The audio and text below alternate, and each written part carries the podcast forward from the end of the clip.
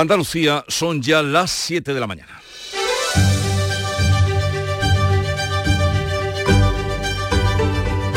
En Canal Sur Radio, La mañana de Andalucía con Jesús Vigorra.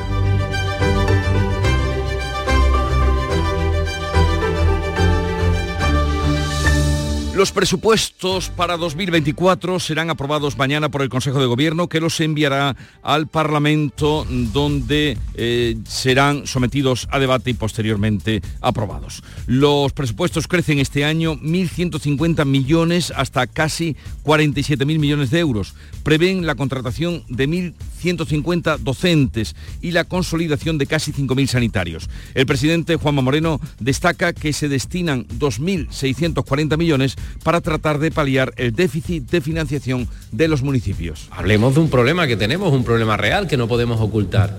En el caso de Andalucía, de una infrafinanciación millonaria de más de mil millones de euros al año, desde hace ya más de 12 años, 12 mil millones de euros, y en el ámbito local exactamente igual.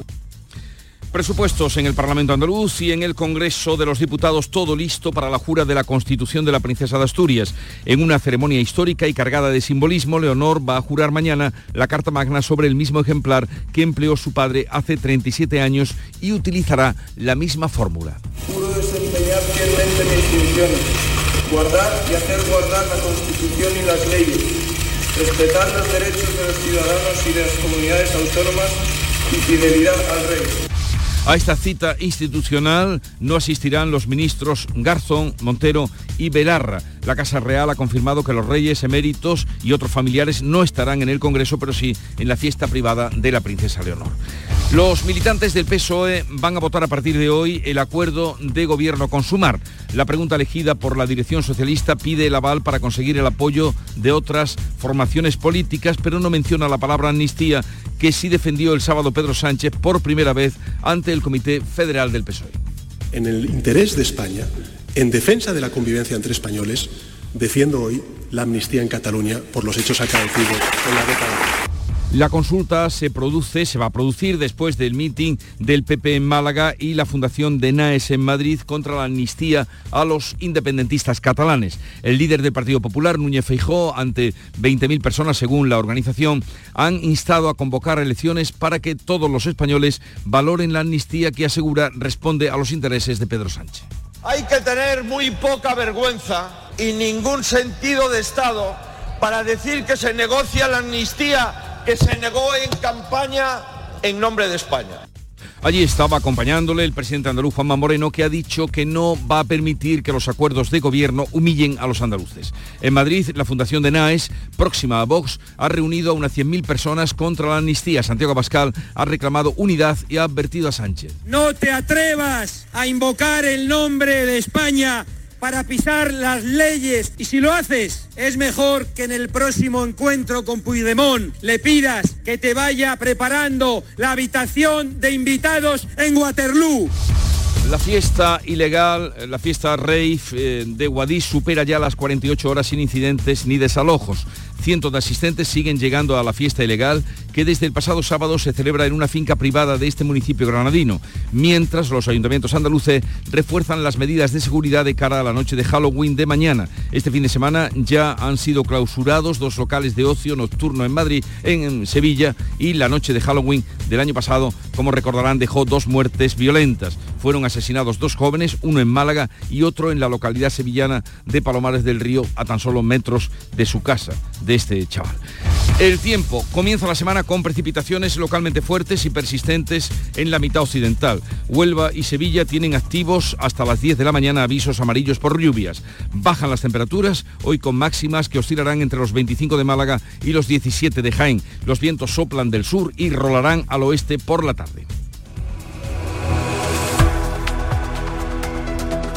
Pero conozcamos ahora con más detalle cómo viene el día en cada uno de los centros de producción y en cada una de las provincias. Eh, Cádiz, salud Botaro. 20 grados a esta hora de la mañana, el cielo cubierto y situación de lluvia. Ha llovido también durante la noche. Campo de Gibraltar, Susana Torrejón. Cielos cubiertos y 17 grados de temperatura a esta hora de la mañana. Esperamos nubes y claros durante todo el día y 23 grados. ¿Cómo viene el día por Jerez, Pablo Cosano? Con lluvia ahora mismo cae un fuerte chaparrón, 18 grados marca el termómetro, 20 de máxima prevista. Por Huelva, ¿cómo viene el día, Sonia Vela? Cielos cubiertos, puede llover en la primera parte del día, quizá también con tormentas. Ojo porque está eh, cortada la carretera entre Niebla y San Juan del Puerto por las fuertes lluvias que han caído esta noche. Es la A472 en ambas direcciones. En cuanto a las temperaturas, tenemos 17 grados en la capital, máxima para hoy de 22. En Córdoba, Miguel Vallecillo. Ahora mismo está lloviendo incluso con ganas y tenemos 14 grados. Hoy se espera lluvia y una máxima de 22. Por Málaga, ¿cómo viene el día? Pues viene todavía sin lluvias, aunque el cielo está muy nublado. Tenemos 18 grados y vamos a llegar a los 25. ¿Y en Jaén?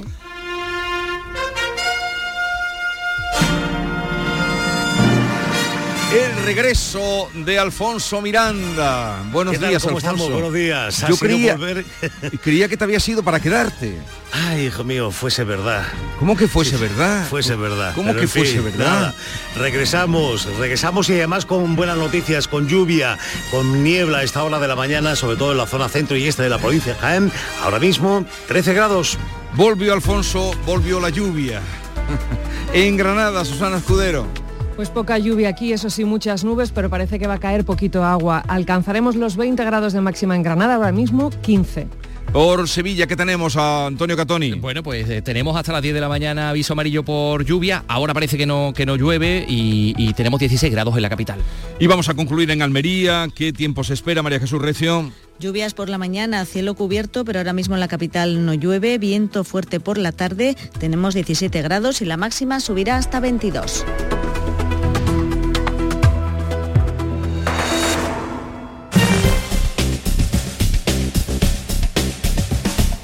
Conocer cómo está el tráfico a esta hora en las carreteras de Andalucía. Conectamos con la DGT, desde allí nos atiende Alejandro Martín. Buenos días. Muy buenos días, ¿qué tal? Hasta ahora estamos pendientes del corte total de una carretera en la provincia de Huelva debido a las intensas precipitaciones. La carretera que une Niebla con San Juan del Puerto, con la carretera A472 en ambas direcciones. A margen de esta incidencia van, a encontrar dificultades en la salida de Málaga por la A357 a su paso por Cruz de Humilladero y también en la entrada a la capital gaditana por la CA35 a su paso por la barriada del Río de San Pedro, dirección Cádiz Capital. Dificultades pero de manera leve en Sevilla en la ronda S30 a la altura de Puente Centenario en ambas direcciones, pero afortunadamente en el resto de carreteras de toda la comunidad situación tranquila y muy cómoda.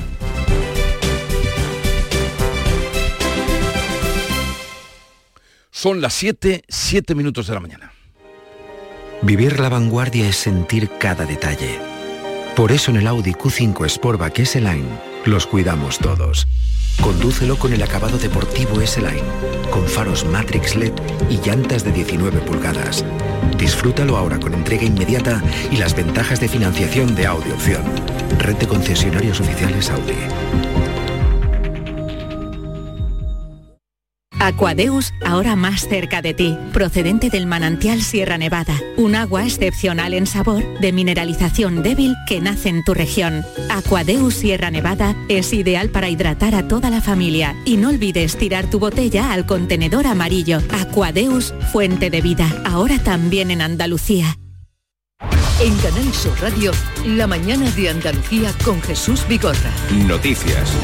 Esta semana todo está por venir, la jura de la princesa Leonor mañana, la consulta a la militancia por parte del PSOE y la semana de los presupuestos en Andalucía porque eh, van a ser aprobados mañana por el gobierno andaluz, aprueba este martes los presupuestos, los enviará al Parlamento, unas cuentas de casi 47.000 millones que priorizan el gasto social con la contratación de sanitarios y de profesores. Manuel Pérez Alcázar. Las cuentas prevén la contratación de 1.150 docentes y la consolidación de casi 5.000 sanitarios, unos 6.000 millones, casi el 3% del total de esos 46.753 millones, se va a destinar a las empresas y a la creación de empleo. El presidente de la Junta, Juanma Moreno, destaca un aumento de 68 millones del plan de cooperación municipal y otro de 10 millones del sistema de participación de los ayuntamientos en los impuestos de la Junta. En total, más de 2.640 millones para paliar el déficit de financiación que padecen los municipios, al igual que la Junta. Hablemos de un problema que tenemos, un problema real que no podemos ocultar.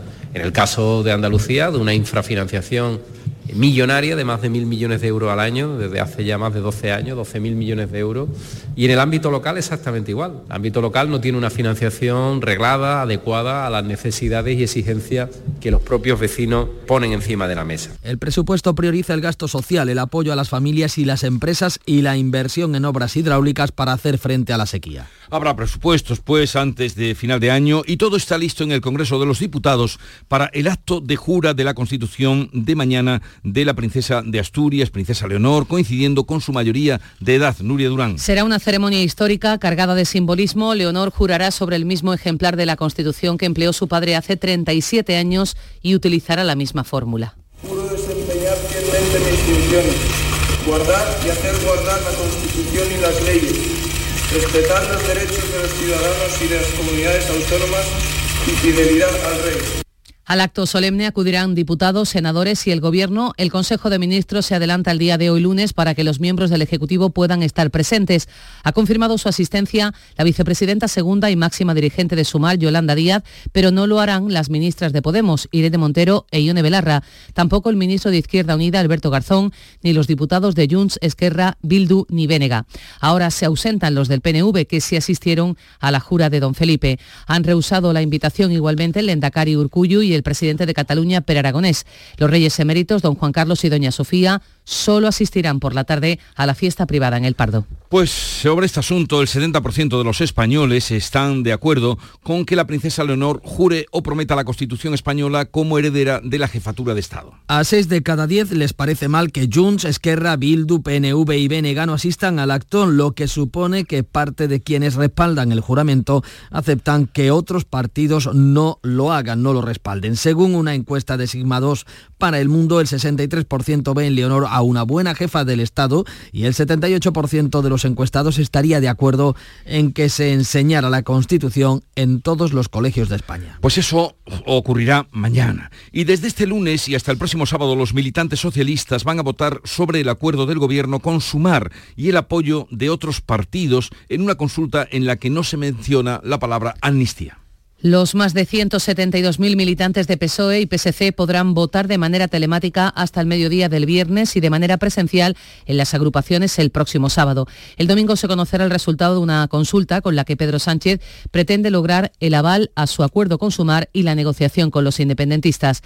Los socialistas responderán si respaldan el acuerdo con Sumar y eh, si se logra el de otras formaciones, aunque no se menciona la amnistía, pese a que Pedro Sánchez la defendió por primera vez ante el Comité Federal del PSOE. El primer secretario del PSC, Salvadorilla, ha defendido este domingo la amnistía. Ha pedido confianza a los que tienen dudas. Apoyo sin fisuras, sin reservas, de forma explícita y clara este planteamiento. Y os pido además que nuestro partido, que el PSC, haga lo mismo. La defensa de la convivencia, la defensa de la pluralidad de Cataluña, el respeto al Estado de Derecho, esos mismos valores nos llevan hoy a defender una amnistía. Porque no queremos resentimiento, porque queremos avanzar con ilusión. El Comité Federal aprobó por aclamación la consulta, aunque con voces contrarias a la amnistía, como las del presidente manchego, Emiliano García Paje, o el exdiputado Odón Elorza. Pues justamente contra la amnistía se manifestaron miles de personas, se concentraron en Madrid y en Málaga. En Málaga, en un acto del PP ante 20.000 personas según la organización, Feijó ha instado a convocar elecciones para que todos los españoles valoren la amnistía que asegura responde solo a los intereses de Pedro Sánchez. Los españoles no somos culpables de las necesidades parlamentarias del señor Sánchez. Los que delinquieron han de ser juzgados y los que no hemos delinquido no tenemos que pedir perdón a nadie. El presidente andaluz Juanma Moreno ha dicho que no permitirá que los acuerdos de gobierno humillen a los andaluces. En Madrid, la Fundación Danaes, próxima, Denaes, próxima a Vox, ha reunido unas 100.000 personas contra la amnistía. Santiago Abascal ha reclamado unidad y ha advertido a Pedro Sánchez Sánchez, no te atrevas a invocar el nombre de España para pisar las leyes legítimas que a todos nos obligan. Y si lo haces, es mejor que en el próximo encuentro con Puigdemont le pidas que te vaya preparando la habitación de invitados en Waterloo. Entre los asistentes a la concentración en la plaza de Colón ha estado la expresidenta madrileña Esperanza Aguirre, que ha rechazado la amnistía y ha subrayado que el fin nunca puede justificar los medios. Por su parte, los partidos integrados en Sumar también han abierto distintos procesos para avalar el pacto alcanzado con el PSOE. Procesos que pasan en algunos casos por la validación por parte de los órganos directivos, por someterlos a los máximos órganos de representación de la militancia o la opción de hacer una consulta interna a las bases. Esta última vía está sobre la mesa en el caso de Izquierda Unida y los comunes, mientras que Podemos, que en 2019 sí preguntó a sus inscritos, no ha aclarado todavía hasta la fecha qué va a hacer. El alcalde de Córdoba, José María Bellido, se ha convertido este fin de semana en el nuevo presidente de la Federación Andaluza de Municipios y Provincias. Bellido ha logrado el respaldo de la mayoría de la Asamblea de la FAM de este fin de semana en virtud de la victoria del PP en las elecciones municipales de mayo. Es la primera vez que la FAM cuenta con un presidente no socialista. José María Bellido gobierna el Ayuntamiento de Córdoba con mayoría absoluta. El PSOE va a contar en la FAM con la vicepresidencia eh, que va a ejercer la actual alcaldesa de San Fernando, Patricia Cavada. La borrasca Celín ha entrado por Huelva y está dejando lluvias abundantes, lo ha hecho esta madrugada, lluvias también persistentes en la zona occidental de Andalucía. En Gibraleón, en Huelva, han caído 88 litros por metro cuadrado en 24 horas, en Villarrasa 53, 48 en Almonaster La Real, o 44 en Cortegana. Tanto Huelva como Sevilla tienen activos aviso amarillo hasta las 10 de la mañana por precipitaciones que pueden ser localmente fuertes. La borrasca ha llegado también esta noche a Córdoba. Además de Andalucía, otras siete comunidades estarán hoy en alerta por lluvia y fenómenos costeros, especialmente Galicia. Las últimas lluvias comienzan a notarse ya en los embalses y en el campo. Carmen Garrido, secretaria provincial de COA Córdoba, asegura que ya hay cultivos que se están beneficiando. Este mes de, de octubre, a diferencia del anterior, está siendo lo suficientemente lluvioso como para que el terreno alcance eh, un grado de humedad suficiente para, favorecer lo que son las escorrentías. Los cultivos que se benefician, pues los leñosos, almendro, naranjo,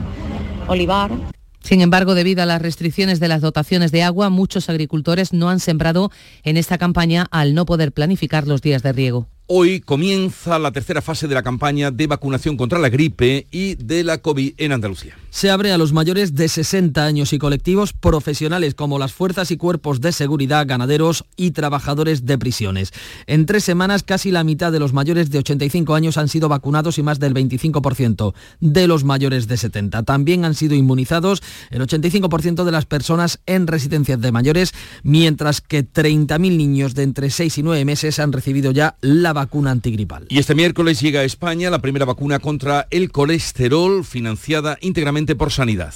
Está destinada a pacientes de alto riesgo afectados por el colesterol. El fármaco tiene un efecto prolongado durante seis meses y una alta efectividad, ya que reduce en un 50% el conocido como colesterol malo. José López Miranda, catedrático de Medicina Interna de la Universidad de Córdoba, nos indicaba que la vacuna está señalada para pacientes de alto riesgo. Pacientes con alto riesgo cardiovascular y pacientes con hipercolesterolemia familiar que después del tratamiento oral convencional después no alcanzamos los objetivos objetivos óptimos de LDL que deben de tener la Consejería de Salud ha pedido precaución en Sevilla y en Cádiz, especialmente ante el aumento de mosquitos del virus del Nilo tras las últimas lluvias. Investigadores de las universidades de Málaga y de Córdoba han desarrollado mapas de riesgo para prevenir la aparición de casos de esta enfermedad. Los mosquitos tienen capacidad de picar a otros mamíferos, principalmente a caballos, y desencadenar brotes de la enfermedad. Los casos en caballos sirven para predecir la aparición del virus en humanos, como ha explicado en Canal Sur Radio José María García, investigador principal de este estudio. Poner de manifiesto cuáles son las zonas que son más probables que se produzcan casos. Si en una zona se, dan casos en caballo, pero no en personas, es muy probable, año siguiente o posiblemente dentro de dos años, esa zona que aún no ha experimentado casos en personas, se pueda dar infecciones en poblaciones humanas. Continúa la crisis migratoria en Canarias. El ministro del Interior en funciones viaja hoy a Senegal. Mañana el ministro de Política Migratoria ha convocado a los alcaldes y comunidades autónomas para informar del traslado de inmigrantes a la península. El ministro de Interior, Fernando Grande Marlasca, va a abordar con las autoridades de Dakar el control de las rutas migratorias y también la posibilidad de reactivar las devoluciones periódicas de sus migrantes tras un mes de llegada récord de pateras.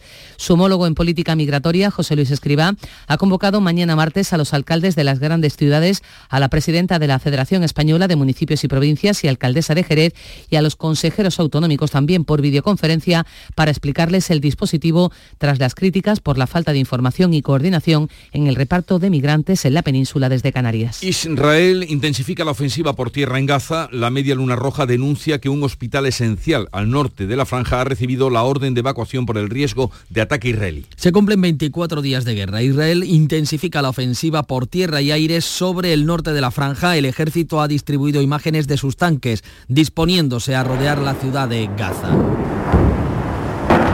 La Media Luna Roja ha denunciado que el hospital Al-Quds, esencial en el norte, ha recibido una orden de evacuación porque los israelíes lo consideran un enclave de Hamas. Hay miles de gazatíes acampados en las inmediaciones de este hospital. Los médicos se niegan a moverse y la portavoz de la Media Luna Roja, Neval Farsak, explica que es imposible trasladar a los enfermos y heridos. Carecemos de medios para evacuar el hospital Al-Quds. Tenemos 400 enfermos, muchos en cuidados intensivos. Trasladarlos es matarlos. La cifra de palestinos muertos en tres semanas asciende a 8.000, casi la mitad son menores. Los camiones con ayuda humanitaria siguen entrando con cuentagotas. Joe Biden ha urgido este domingo a Netanyahu a permitir la llegada de ayuda humanitaria. El Consejo de Seguridad de Naciones Unidas vuelve a reunirse hoy de urgencia. 7.21 minutos de la mañana. Enseguida estamos con la revista de prensa que nos trae Paco Ramón. La mañana de Andalucía.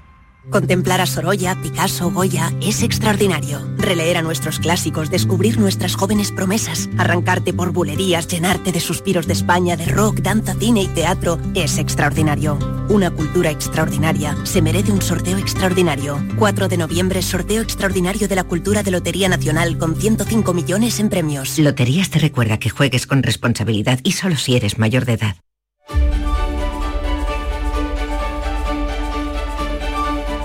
Las protestas contra la amnistía y la situación en Oriente Próximo han sido algunos de los asuntos más destacados durante el fin de semana, este lunes también, aunque ya quiere eh, una presencia notable la jura de la Constitución de la Princesa Leonor mañana martes. Paco Ramón, comenzamos por esto último, ¿no? Pues sí, parece sí, porque además el mundo lo, lo argumenta con una con una encuesta. El 70% respalda el juramento de Leonor y para el 64% su figura mejora la imagen de la corona. Son los resultados que arroja una encuesta, como decimos, de Sigma 2, que constata un amplio apoyo social también entre los votantes socialistas. Y sobre la heredera escriben los cuatro expresidentes del gobierno que siguen vivos, los cuatro expresidentes que siguen vivos de, mm, desde que se restauró la democracia. Compromiso con expresa continuidad, escribe Felipe González, que presidía el gobierno cuando el entonces príncipe Felipe juró la Constitución. Dice González eh, que expresa, manifiesta su confianza en la capacidad de Leonor para asumir la responsabilidad y sobre la Constitución, sobre la que va a jurar, dice el expresidente del gobierno que los valores permanecen vigentes, si bien algunas reformas para parecen necesarias. La imagen de un éxito compartido es el título elegido por José María Aznar.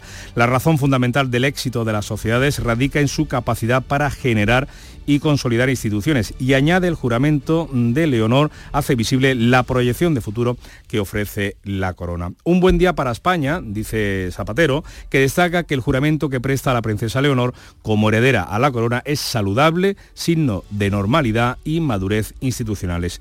Y Leonor, el futuro más esperanzador, escribe Rajoy, y es que, dice el dirigente gallego, vivimos tiempos inciertos, guerras que queríamos desterradas, que han vuelto al primer plano de la actualidad y a las fronteras de Europa. Más de todas esas consideraciones institucionales y políticas, concluye Rajoy, el expresidente, que debemos despreciar, eh, debemos apreciar, mejor dicho, el valor simbólico y ejemplarizante de ver a una mujer asumir su responsabilidad con la serenidad y la templanza que la princesa ha demostrado en sus primeros actos públicos. Y ahora vamos a ver qué cuentan los periódicos, la prensa sobre la amnistía y las manifestaciones del PP y Vox este domingo. Pues mira, el país las compara y dice que Abascal le gana la calle al PP en las protestas contra la amnistía. La ultraderecha, postilla el periódico de Prisa, reúne a más de 100.000 personas y Feijó carga contra Sánchez desde Málaga de tu necesidad un problema en referencia a la necesidad de votos del presidente del gobierno para seguir en la Moncloa. En el editorial, Sánchez habla con claridad. El aspirante a la reelección, dice el país, defiende la amnistía para evitar un gobierno con la extrema derecha y superar la crisis catalana. Y concluye que el pacto de investidura abrirá un importante desafío en el sector independentista. Entrar en la negociación implica cree el país, admitir que tanto Junts como Esquerra renuncian a la estrategia de cuanto peor mejor. En ABC, el titular y la foto es sobre la manifestación eh, convocada por la Fundación de Naex en la mm, Plaza de Colón, en Madrid, respuesta masiva contra la amnistía, más de 100.000 personas en Madrid, también en Málaga, exigen a Sánchez que no ceda a las exigencias independentistas. La foto es para la multitud de Colón. Ya en el editorial titulado Voces contra la amnistía, recuerda el diario de Vocento que las manifestaciones de Madrid y Málaga demuestran que no toda la sociedad está anestesiada y que va en aumento el rechazo a las políticas de cesión de Sánchez y que el rechazo a esa política mm, de cesión, sobre todo disfrazada, dice, en palabras buenistas como convivencia, pacificación o tolerancia. Unas eh, protestas que van en aumento, incluso dentro del PSOE, aunque solo pocas voces, como la de Emiliano García Paje, tengan el arrojo de denunciarlas. Sobre esas negociaciones entre el PSOE y los grupos independentistas, eh, cuenta la razón que hay una fecha marcada ya en el calendario. El 8N es la fecha elegida, la marcada por los socios para la investidura. La ley de amnistía está redactada y Moncloa se centra ahora en PNV, en el Partido Nacionalista Vasco, también en Esquerra, para sumar la mayoría suficiente. Está todo preparado para que salga adelante, salvo que alguien la líe. Son palabras entrecomilladas del diario de Planeta, apuntan algunas voces de las negociaciones. Y es el único periódico que se atreve a dar una fecha. El 8N. El 8N. Vamos a ver. A ver qué pasa, iremos contando. ¿Alguna viñeta que pues se mira, hay, hay tres que quisiera destacar. El roto, operación acabar con la barbarie. Se ve una, un avión acompañado de otro arrojando misiles, pero con el ala, arrojando bombas con el ala rota. Eh, esa de Gallego y Rey en el mundo es eh, sórdida porque se ven tres confesionarios en tres eh, viñetas, uno un confesionario aislado, en la siguiente se acerca un niño y en la tercera viñeta se ve como una erección del confesionario. Y cerramos con la de José María Nieto en Federatas en ABC, algo más distendida. Desde que la empresa cuenta con una inteligencia artificial hemos tenido que aislar el cableado de la máquina de café en la oficina. Se ven a las dos ratas normalmente de, Nieto delante de la, de la máquina del café. Dice, le responde el otro, la inteligencia artificial participa en todos los cotilleos. Gracias Paco. Vamos ahora con la información deportiva que nos trae Nuria Caciño. Cariño, tenemos dos hijos y has preparado tres bocadillos. Sí. Pates la piara, más buenos que el pan.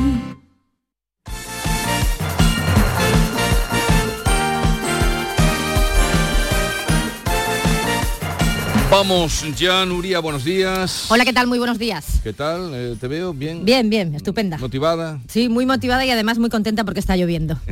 y porque el Betis no le pierde la cara a Europa. Exacto, a la espera de lo que esta noche haga el Granada, el Betis es el único equipo andaluz de primera división que ha logrado la victoria este fin de semana. Por 2 a 1 se imponía ayer a Osasuna en el Benito Villamarín. De nuevo el mejor del partido Isco, que dio el pase a William José en el primer gol verde y blanco para hacer el 1 a 0 y luego marcaba el tanto de la victoria ya en el descuento, ese 2 a 1 final. Hoy el protagonismo lo va a tener el último fichaje verde y blanco, el central griego Socratis, que va a ser presentado este mediodía y que llega para reforzar la línea defensiva en un Betis que con el triunfo ante Osasuna mantiene sus aspiraciones de meterse a los puestos europeos. Es séptimo con 17 puntos a solo uno de la Liga Europa. Décimo tercero es el Sevilla con 10 puntos, los mismos que el Cádiz, un décimo, después de haber empatado ambos a dos en el encuentro disputado el sábado en el nuevo Mirandilla. Un empate que no sirve de mucho a ninguno de los dos. También el sábado jugó el Almería, que sigue sin ganar esta temporada. Esta vez caía por 1 a 2 frente a Las Palmas y sigue, por tanto, en puestos de descenso. El Granada cierra esta noche la jornada en Primera División. La undécima la cierra hoy el Granada en Los Cármenes, donde a las 9 de la noche recibe al Villarreal. Una jornada más, los granadinistas están obligados a ganar para salir del descenso. Una vez que termine esta jornada, no hay tiempo para el descanso puesto que comienza la semana de Copa con la disputa de la primera ronda del torneo copero. De los andaluces, el primero en jugar será el Almería que mañana a las 9 de la noche visita al Talavera. Mañana también estaremos pendientes de un nuevo partido de la selección femenina de fútbol de la Liga de las Naciones. Esta vez toca a Suiza en Zúrich tras la victoria del viernes ante Suecia. Y hoy se celebra la gala del Balón de Oro. ¿Dónde? Será en París, en una gala que reconoce a los mejores futbolistas de la temporada pasada. Todo apunta que la elegida será la jugadora del Barcelona y de la selección Aitana Bonmatí es la gran favorita, mientras que en el cuadro masculino lo más seguro es que Leo Messi consiga el que sería su octavo balón de oro. Eh, y es que, bueno, se lo merecen mucho porque los dos han sido campeones del mundo, han sido los dos esta la temporada pasada, con lo cual muy merecidos los premios. Estaremos atentos, ya nos lo irás contando. Muy bien. Vamos a llegar a las siete y media de la mañana. En un momento repasaremos titulares y seguiremos con la mañana de Andalucía a la que están invitados a vivir y compartir hasta las 12 del mediodía.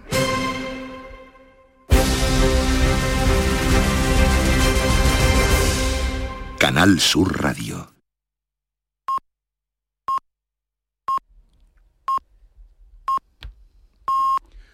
Siete y media de la mañana. En Canal Sur Radio, la mañana de Andalucía con Jesús Vigorra. Y a esta hora vamos a resumir en titulares las noticias más destacadas que les estamos contando este lunes. Lo hacemos con Nuria Durán. El Consejo de Gobierno va a aprobar mañana martes el proyecto de presupuestos 2024 para Andalucía. Tras el acuerdo del Ejecutivo andaluz, las cuentas irán al Parlamento para su debate y aprobación definitiva antes de que acabe el año. Los presupuestos andaluces este año crecen 1.150 millones de euros hasta alcanzar un total de 46.800 millones. El Congreso de los Diputados en Madrid prepara los últimos detalles para la jura de la Constitución de la Princesa de Asturias. Leonor jurará la Carta Magna sobre el mismo ejemplar que empleó su padre hace 37 años en una ceremonia histórica y cargada de simbolismo. A la cita, mañana martes, no asisten los ministros Garzón, Montero y Belarra. Casa Real ha confirmado que los reyes eméritos no estarán en la Cámara Baja, pero sí en la fiesta privada de la princesa. Los militantes del PSOE van a votar a partir de hoy el acuerdo del gobierno con Sumar. La pregunta elegida por la dirección socialista omite la amnistía y pide además el aval para conseguir el apoyo de otras formaciones políticas. La consulta se produce después de los actos multitudinarios del PP en Málaga y de la Fundación de NAES de Defensa de la Nación en Madrid contra la amnistía a los independentistas catalanes. La Rey, eh, fiesta ilegal de Guadix, supera ya las 48 horas sin incidentes ni desalojos. Cientos de asistentes siguen llegando a la fiesta ilegal que desde el pasado sábado se celebra en una finca privada de ese municipio granadino, Guadix. Mientras tanto, los ayuntamientos andaluces refuerzan las medidas de seguridad ante la noche de Halloween. Una nueva borrasca pone en alerta a siete comunidades. En Andalucía, la borrasca Celín ha entrado por Huelva y está dejando lluvias abundantes y persistentes en la parte occidental de nuestra comunidad. Las provincias onubense y sevillana tienen activo aviso amarillo hasta las 10 de la mañana. ¿Y qué tiempo tenemos para hoy? Pues comienza la semana con esas precipitaciones localmente fuertes, persistentes en la mitad occidental. Bajan las temperaturas hoy con máximas que van a oscilar entre los 25 de Málaga y los 17 de Jaén. Los vientos soplan del sur y rolarán al oeste por la tarde. Son las 7.32 minutos de la mañana y en un momento vamos a ir a las eh, claves económicas que nos trae como cada día Paco Vocero. Concede cumplir todos tus sueños. Cajamar pone a tu alcance la financiación que necesitas. Entra en el simulador de préstamos de nuestra web, elige el importe, el plazo y deja de soñar. Infórmate en cajamar.es o en tu oficina más cercana. Financiación otorgada por GCC Consumo. Cajamar Consumo. Cajamar. Distintos desde siempre. Frutos secos Reyes, mucho más que pipas. Disfruta con nuestra deliciosa variedad de frutos secos, snacks y golosinas en los más de 35.000 puntos de venta que tenemos en Andalucía o en frutosecorreyes.es. Ah, y ahora con tu pedido a partir de 20 euros, te los llevamos a casa gratis. Frutos secos Reyes, tus frutos secos de siempre. Las claves económicas con Paco Vocero.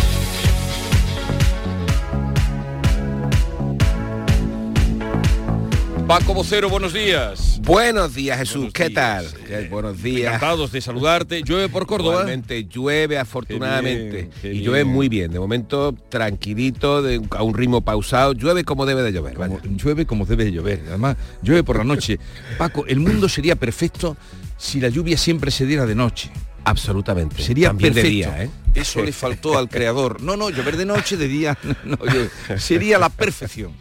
Oye, eh, vamos a lo nuestro, eh, que es lo tuyo. Iniciamos una semana apuntando ya al final de año porque finaliza octubre y comienza noviembre. Exactamente, mira, y vamos a detenernos un momentito en los titulares de los principales medios económicos. Así mm, vemos que Expansión se refiere y abre con la financiación de la compra de Cegona, un fondo británico, de la filial de Vodafone en España. Una noticia que también tenemos en cinco días y que es una noticia importante en el sector de telecomunicaciones. En cinco días abren eh, con el Santander que prepara la venta de hasta 5.000 millones de euros en créditos fallidos. Y finalmente en El Economista eh, tenemos un titular también bastante curioso. El efecto pluriempleo, entre comillas, aflora 1,3 millones de ocupados en B. El pluriempleo, aquello que estaba en los años 70. Y que sigue estando ahora, sin ninguna duda, Sí, sí, y creciendo. ¿eh? Bueno, pues nos vamos a ir con las claves. Venga, adelante. Mira, y es que la verdad, como bien estabas comentando, empezamos una semana casi tan intensa como la anterior, porque además, a lo grande, hoy vamos a tener ya a las 9 el dato adelantado de la inflación en octubre. Eh, recordemos que la inflación de septiembre cerró en el 3,5% el índice general y en 5,8% la subyacente.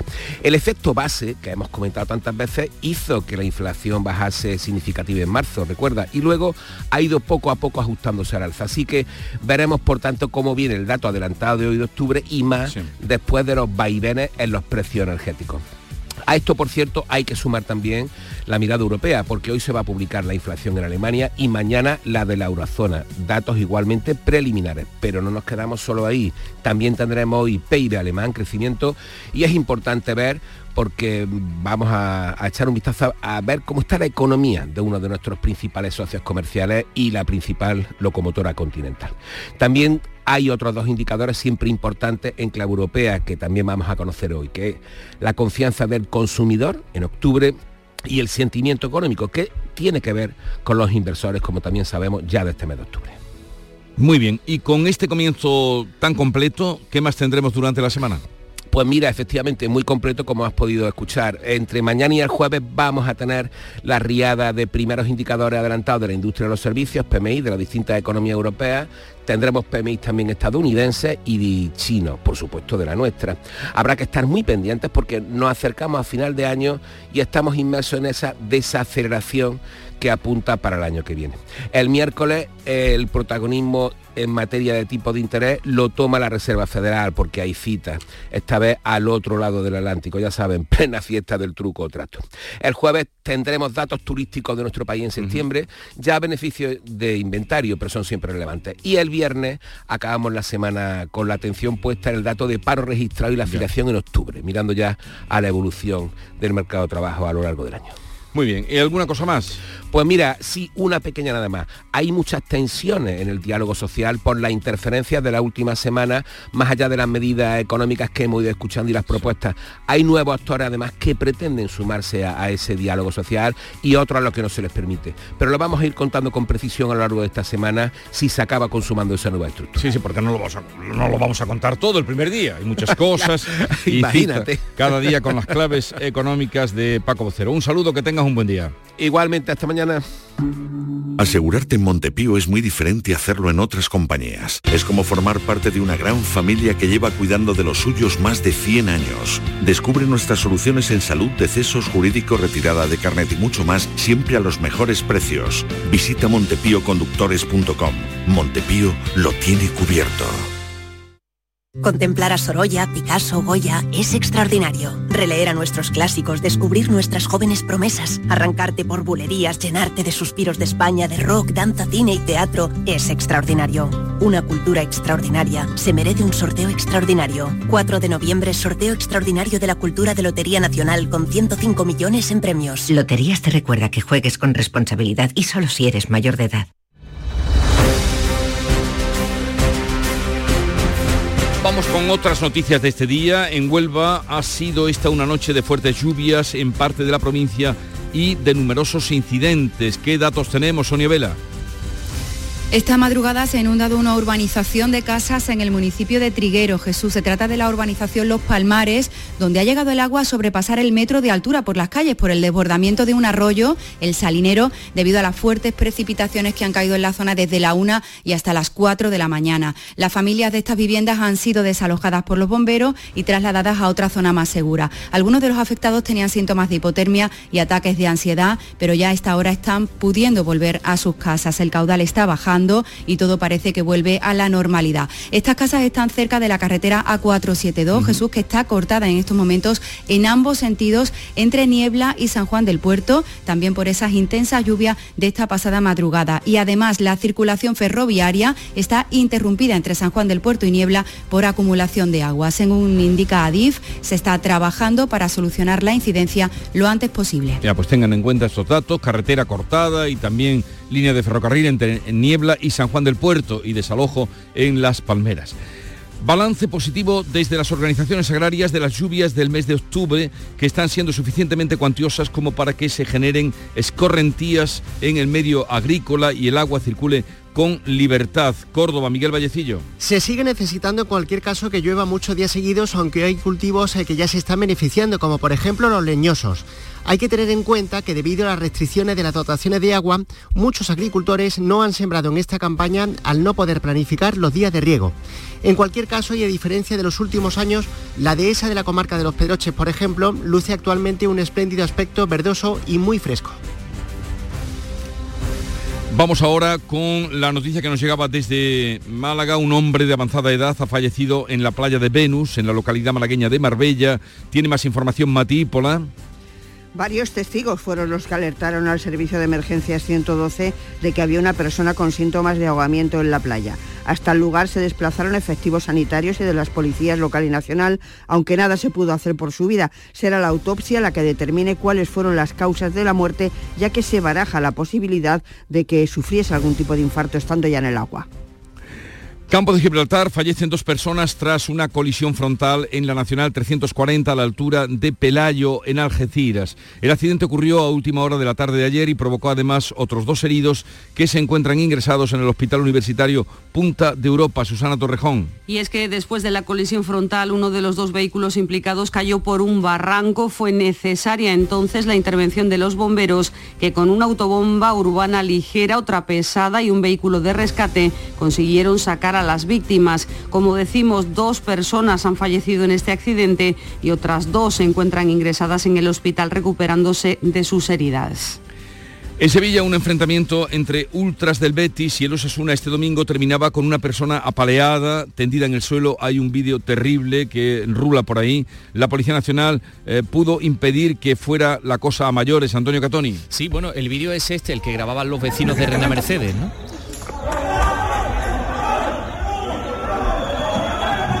Ah, está la policía, aquí no pasa nada. Bueno, llegó la policía, efectivamente, la Policía Nacional que impedía eh, un enfrentamiento que llegara a mayores, ¿no? Ese enfrentamiento entre grupos de ultras cerca del estadio Benito Villamarín, donde, mm, bueno, pues horas, eh, horas después de a ver, donde horas después se iban a enfrentar, enfrentar el Betis y el Osasuna. La llegada de los agentes evitó que se produjera la pelea masiva, pero no pudo impedir efectivamente que una persona fuera apaleada por un grupo de, de encapuchados. Parece que los ultras se habían citado a primera hora, que llevaban palos, bengalas y botellas, no llevaban distintivos que permitieran su identificación. Bueno, pues la policía llegó, eh, interceptó a los implicados y los ha identificado.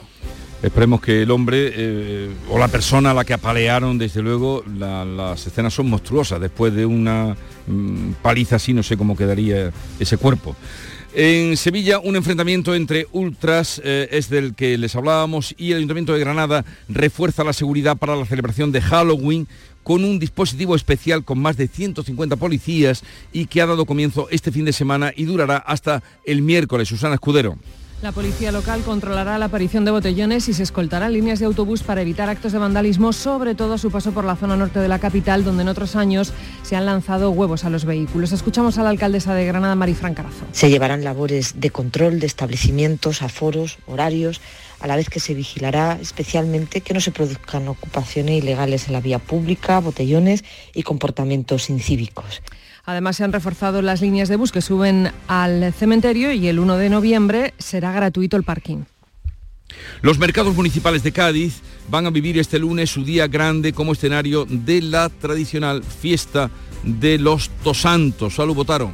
Pues volveremos a ver la imagen de los dos mercados, el Central y el Virgen del Rosario, como si fueran un gran teatro, puestos, adornados y productos frescos, carne, pescado, fruta y verdura, encarnando a personajes. La mayoría de la actualidad es una de las tradiciones de los Tosantos en la capital gaditana desde hace más de dos décadas y en total serán casi 40 los participantes en el concurso de esta edición de Los Dos Santos que pregonó hace unos días Ricky Rivera.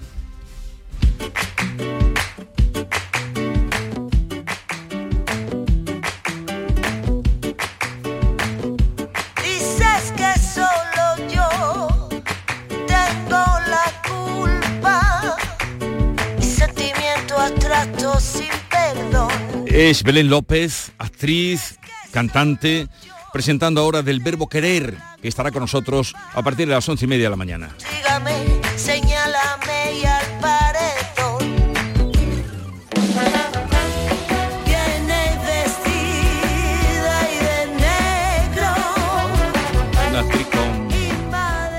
Mucha gracia a la hora de cantar y de interpretar. Antes estará por aquí Francisco Arevalo, con la gracia que él tiene para arreglar seguros, eh, devolver coches y todo lo que le pidan. Y así completaremos la mañana que ahora entra en el tiempo de información local. Así es que, atentos. En la mañana de Andalucía de Canal Sur Radio, las noticias de Sevilla con Antonio Catoni. Buenos días, tres locales nocturnos precintados este fin de semana en Sevilla por diversos incumplimientos. Dos en Sevilla Este y otro más en la zona de Viapol, donde los agentes desalojaron a cerca de 200 personas porque tenía obstruidas las salidas de emergencia. Las inspecciones se intensifican de cara a Halloween. Noticia de portada junto a esta otra. Enfrentamiento entre ultras del Betis y el Osasuna en la zona de Reina Mercedes que se saldaba con el apaleamiento de una persona. Tusam pone hoy en marcha el primer autobús entre el Prado y la Ciudad de la Justicia de Palmas Altas en la víspera de que mañana se inaugure su primer juzgado y la lluvia. Desde la pasada medianoche la borrasca Celín ha dejado 31 litros por metro cuadrado en la Algaba, 29 en el Castillo de las Guardas, 25 en el Almadén de la Plata, en el Pedroso o en Carrión de los Céspedes y cerca de 18 en Sevilla capital. Meteorología mantiene activo hasta las 10 de esta mañana el aviso amarillo por lluvias en la Campiña y la Sierra Norte, así que conocemos la predicción para este lunes. Laura Vila, buenos días.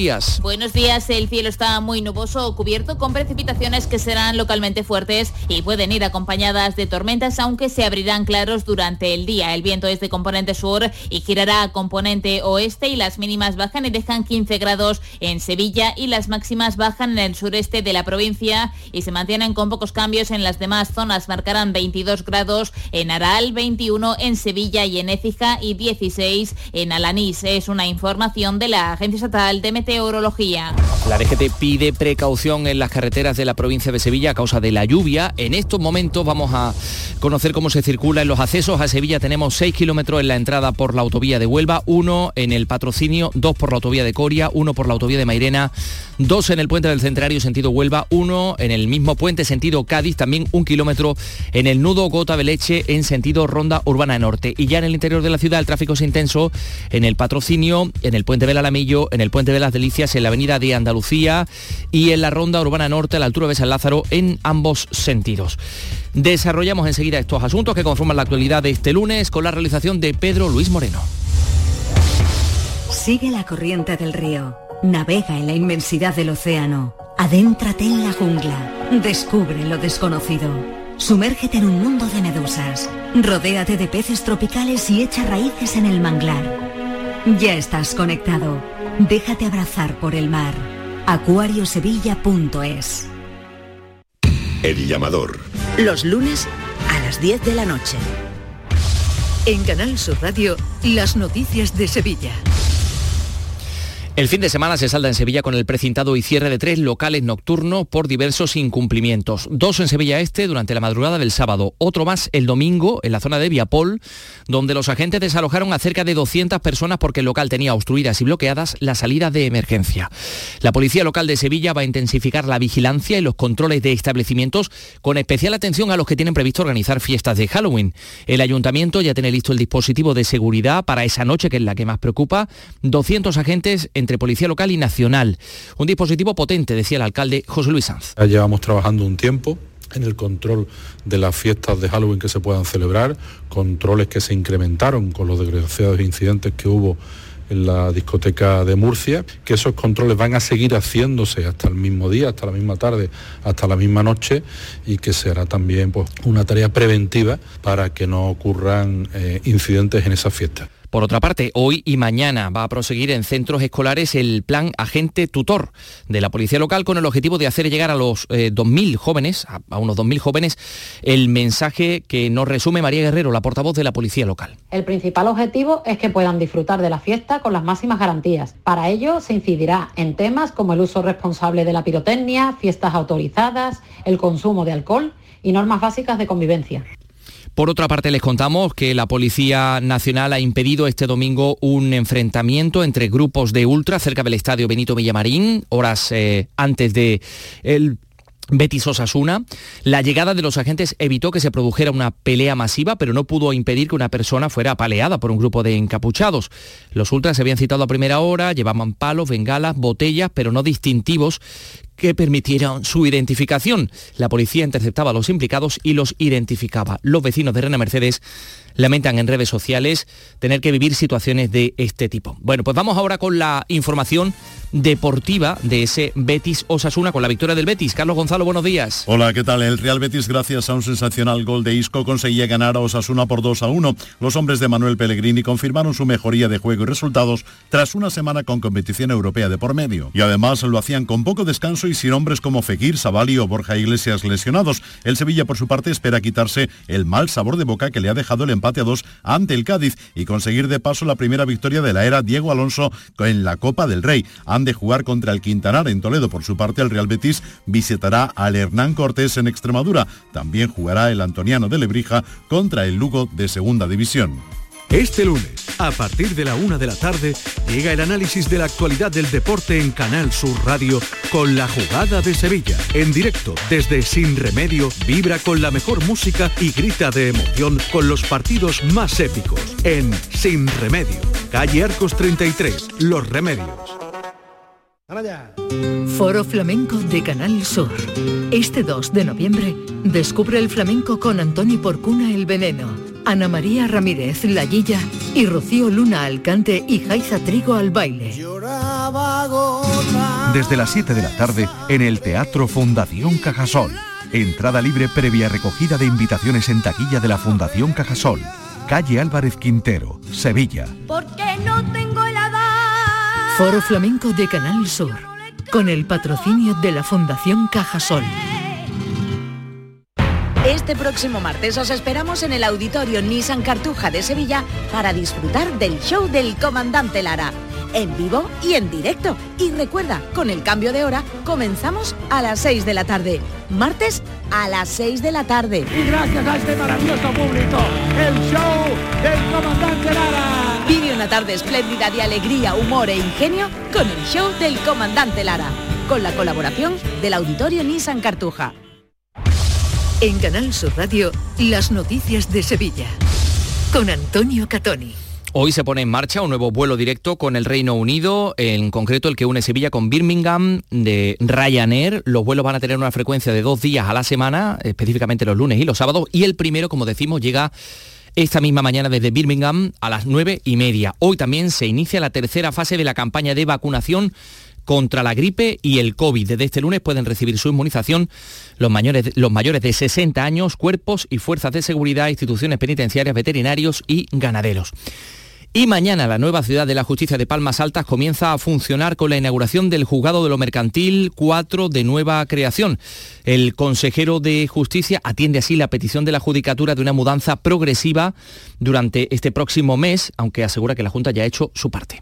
Vamos a seguir trabajando para que no se pare ni un minuto el traslado a Palma Alta de todos los órganos judiciales de la ciudad de Sevilla y que la ciudad de la justicia de Sevilla sea una realidad en el plazo que nos habíamos marcado y que va a suponer, insisto, un reto importantísimo con un coste muy alto que va a permitir que Sevilla tenga eh, la ciudad de la justicia más moderna que haya en España.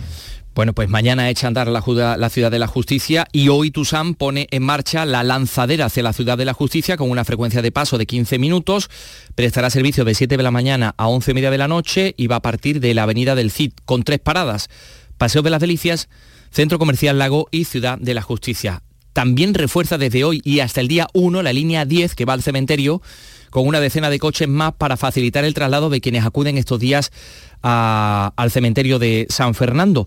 Precisamente los productores de flor cortada hacen un llamamiento para que quienes acudan a depositar los ramos y coronas estos días adquieran flores cultivadas en Andalucía. Así lo decía Diego Bellido de COAG si tienen a bien que eh, tengan en consideración la situación que estamos viviendo y que si pueden adquieran flor cortada de Andalucía. Con 430 hectáreas es una de las mayores productoras de toda España, eh, es donde se centra casi toda la flor cortada, la mayoría de explotaciones están aquí y por eso pedimos ahora en todos los santos y todo el año que se compre flor cortada y de aquí de Andalucía. Les contamos que esta semana el Gobierno Municipal presenta el borrador de presupuestos del Ayuntamiento de Sevilla para el año 2024, eh, que el Centro de Salud de Amate comienza hoy a atender a los usuarios de la Candelaria después del cierre de su centro eh, por, la, por la caída de un techo y por la aparición de grietas, ya que pone en riesgo la integridad de profesionales y, y pacientes. Y que Sevilla City One va a desarrollar mañana en Fibes pues la primera jornada contará con la participación de expertos nacionales e internacionales que van a analizar la proyección de Sevilla. Quedan cinco minutos para las 8 de la mañana.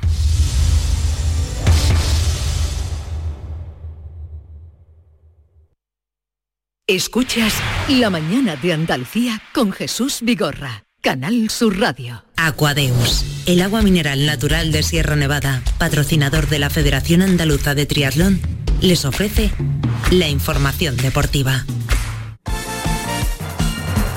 8 menos 5 de la mañana, Nuria Gaciño, buenos días. Hola, ¿qué tal? Muy buenos días. Hoy el Granada cierra la jornada liguera en la que ayer el Betis eh, se regaló una nueva victoria. Sí, no falló ante Osasuna y sigue muy cerca la estela de Europa. De nuevo el Benito Villamarín disfrutó con otro gran partido de Isco que dio el pase a William José para adelantarse en el marcador, para hacer el 1 a 0.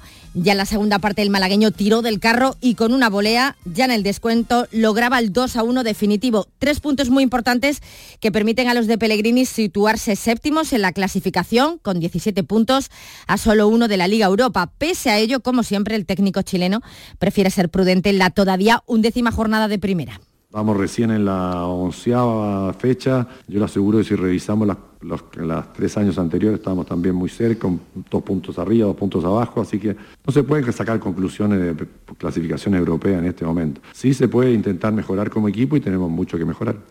Todo con calma. Pellegrini prudente con respecto a la liga y prudente con respecto a los arbitrajes, aunque reconoce el técnico del Betis que la ratificación del VAR ayer no, no la entendió. Vio claro el penalti sobre Assam.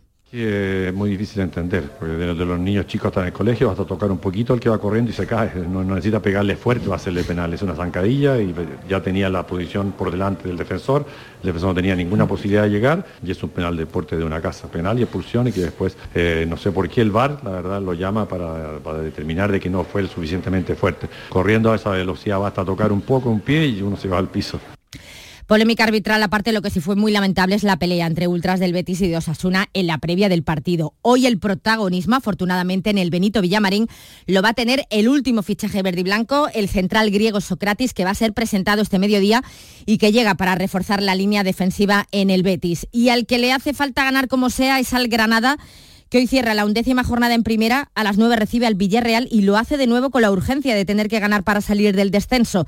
Y encima llega el Villarreal que tampoco pasa por su mejor momento, así que los granadinistas van a tener que emplearse a fondo ante un rival directo en este tramo liguero. Pese a ello, Paco López es optimista. Aquí se trata siempre de, mm, de ser optimistas porque, porque hay que serlo, porque ante las dificultades y ante los momentos que estamos atravesando eh, nos tenemos que venir arriba y nos tenemos que seguir superando. Este equipo ya, desde que yo estoy aquí, eh, hemos superado mil y una adversidad, mil y una dificultad y por lo tanto vamos a seguir en esa línea y en ese camino y con la seguridad de que, de que va a ser así. También se ha mostrado optimista el técnico de la Almería Garitano, a pesar de que su equipo caía el sábado ante Las Palmas por 1 a 2 y a pesar de que aún no saben lo que es ganar esta temporada. Sí tiene solución, sí, desde luego que sí, estamos trabajando en ella. O sea, es que nosotros no, no, no, vamos a dejar que se caiga nadie. Nosotros vamos a seguir en el trabajo, vamos a ver si recuperamos lesionados también, porque hoy se han vuelto a lesionar otros dos jugadores, y, pero vamos a seguir, todavía estamos en octubre. Cierto es que todavía estamos en octubre y hay tiempo de margen, pero los seis puntos con respecto a la salvación empiezan a ser una losa, como también lo es para el Sevilla los cuatro puntos que le separan del descenso. El empate a dos del sábado con el Cádiz en el nuevo Mirandilla